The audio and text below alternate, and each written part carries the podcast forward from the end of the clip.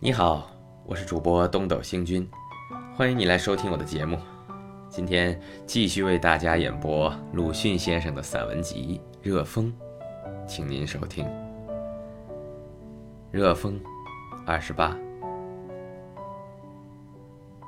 古书里的弱水，竟是骗了我们。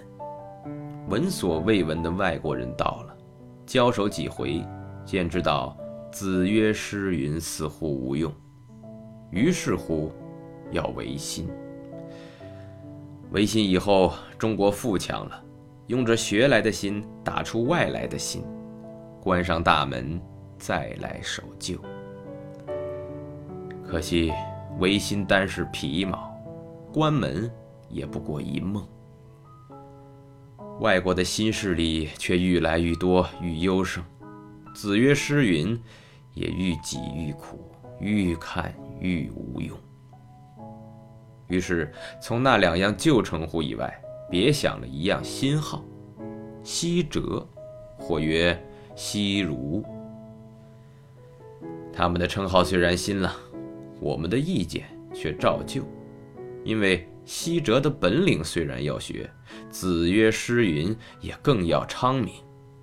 换几句话，便是学了外国本领。保存中国旧习，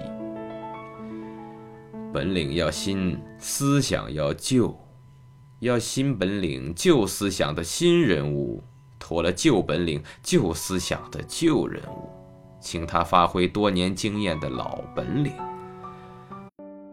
一言以蔽之，前几年谓之中学为体，西学为用；这几年谓之因时制宜，折中之当。其实世界上绝没有这样如意的事。即使一头牛连生命都牺牲了，尚且饲了孔便不能耕田，吃了肉便不能榨乳，何况一个人先需自己活着，又要驮了前辈先生活着，活着的时候又需恭听前辈先生的折中，早上打拱，晚上握手，上午声光化电。下午子曰诗云呢？社会上最迷信鬼神的人，尚且只能在赛会这一日抬一回神语，不知那些学声光化电的新晋英贤，能否驮着山野隐逸、海滨遗老、折中一世？好了。今天就为您播送到这里了。如果您喜欢我的节目，可以为我点个赞，或者转发给您的朋友。感谢您的收听和支持，我们下期再会。